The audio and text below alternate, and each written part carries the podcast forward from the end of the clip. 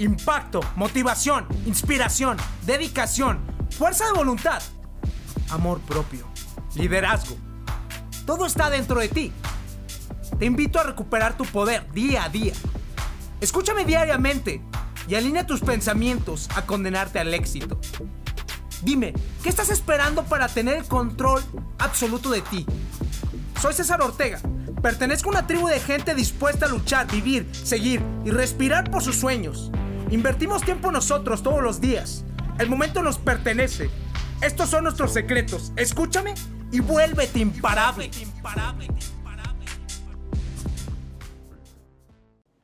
Imparables. Quiero hablarles del fanatismo. Quiero hablarles del fanatismo. Este, me causa cierto revuelo y revuelta la importancia que se le toma a los partidos de fútbol, ¿no? Algunas personas se van a molestar con mi comentario, algunas no, se van a sentir identificadas, pero a final de cuentas este podcast es para eso, ¿no? Para personas que son diferentes, para personas que no solamente buscan lo mismo.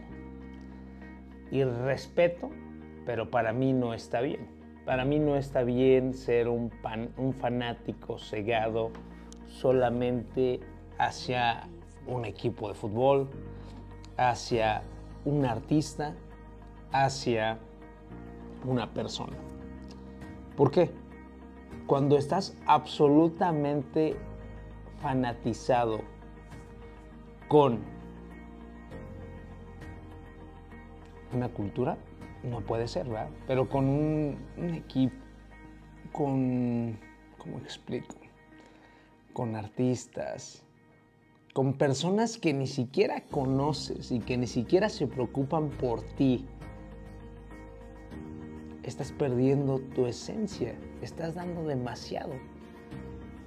¿Qué tanta diferencia tiene con ser un fanático de una religión? Y respeto mucho las religiones, ¿no? ¿Qué tanta diferencia tiene porque luego me sucede que esas personas gritan a pulmón y a pulso que ellos son ateos, que ellos no tienen religión y por eso ellos supuestamente se sienten más inteligentes, pero después los veo los fines de semana rapados o tomando muchísima bebida porque su equipo favorito perdió y porque perdieron esa apuesta y entonces tuvieron que pagarla, ¿no? ¿Qué opinas tú al respecto? ¿Qué tanta diferencia tiene? Aquí, eh, eh, no te digo que no lo hice en mi juventud, no te digo que no asistí en algún momento a un partido de fútbol, puedo asistir a un partido de fútbol para divertirme, pero desde muy joven nunca me ha gustado realmente nada de eso. Yo le encuentro a lo mejor más sentido a un mundial mundial me gusta mucho porque se une un país entero para desarrollar competencias en un país entero, ¿no? Le veo más sentido, lo demás no le encuentro tanto sentido y todo en exceso es malo, todo en exceso es malo. No podemos ser absolutamente cerrados a lo que yo te digo, a lo que te dicen los demás. Tú debes de tener tu propia conciencia y sentido de vida y aceptar que está bien para ti basado en lo que tú deseas en tu vida. Estuve hablando hace unos días de el valor de tener valores y que esos valores los elijas tú no sean simplemente seleccionados por tus padres, por tu familia, por tus amigos, por la sociedad. Que esos valores sean elegidos por ti, nada más, por ti. Si las demás personas eligen lo que para ti es importante, por ejemplo, los 10 valores más importantes en mi vida son, primero, la familia.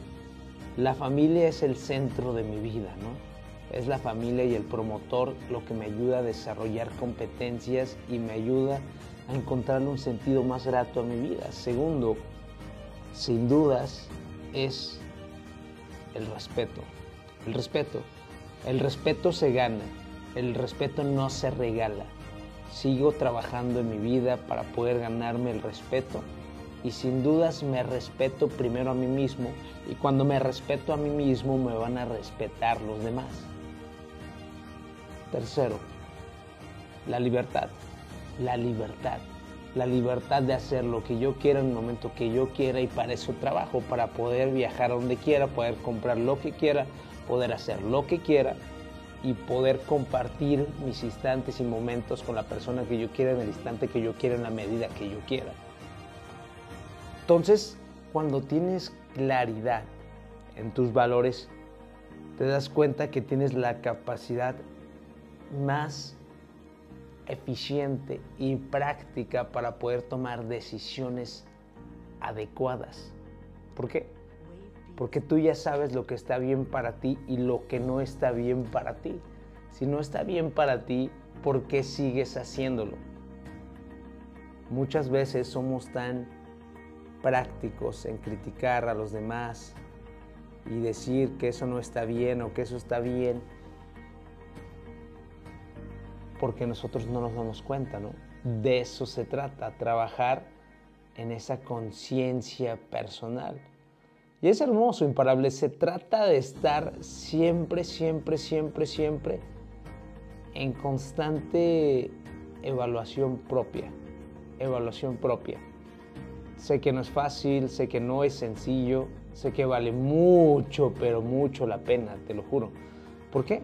Desarrollas esa conciencia y no cualquier persona te puede convencer que no sigas desarrollando tu camino y tus sueños. Entonces, mi recomendación es que te dejes de preocupar por tu equipo favorito, por tu artista favorito. ¿Por qué? Porque ellos no se están preocupando por ti. Ellos están enfocados en construir su camino. Están enfocados en desarrollar su visión de vida. Están enfocados en sus metas ellos estaban enfocados en seguir construyendo. Entonces, la clave está en que tú te enfoques en desarrollar tu vida, aprovecharla al máximo. Ningún momento y oportunidad se vuelve a repetir. Tienes que tener eso muy en claro. Tienes que lanzar toda la carne al asador, que suene, que se note que has llegado que se note que ahora ya tienes la decisión de entregarte por completo y que pase lo que pase vas a lograr todo lo que tú quieras, porque estás absolutamente convencido. No le pidas permiso a nadie. Ve por todo. Y si tienes miedo, recuerda, hazlo con miedo. Pero que nunca, nunca, nunca, nunca, nunca te detengas. Tienes que tener muy en claro lo que quieres. Y si lo tienes muy en claro, no hay forma de que nada te puede detener. Te lo digo porque yo lo he visto en mí. Y que nunca te enfrasques en decir que tú no puedes desarrollar estabilidad o que tú no tienes estabilidad. Soy la prueba en vida de que se puede desarrollar cualquier habilidad. Se puede ser bueno para lo que sea. Nada más es cuestión de que apliques todo ese tiempo para aprender esas habilidades y puedes hacerlo no existe limitación para ti, entiéndelo. Decían que no iba a poder aprender esto, lo aprendimos. Mis habilidades sociales las aprendí porque yo quise y me enfoqué en aprenderlas y practiqué. Mi habla en público, hablar mandarín, hablar inglés, aprender a vender, aprender a influenciar a los demás, aprender a poder dominar mi propia motivación construir mi cuerpo, bajar de peso. Todo ha sido porque yo he tomado la decisión y aprendí las acciones clave. Un abrazo gigante, mis imparables. miedo corre por tus venas, yo sé que es lo que más te frena, pero chingón tienes que ser por todos los tuyos que valga la pena. El poder lo tienes, es la mente increíble, nadie es invencible, pero lo imposible puede ser posible si piensas como un imparable.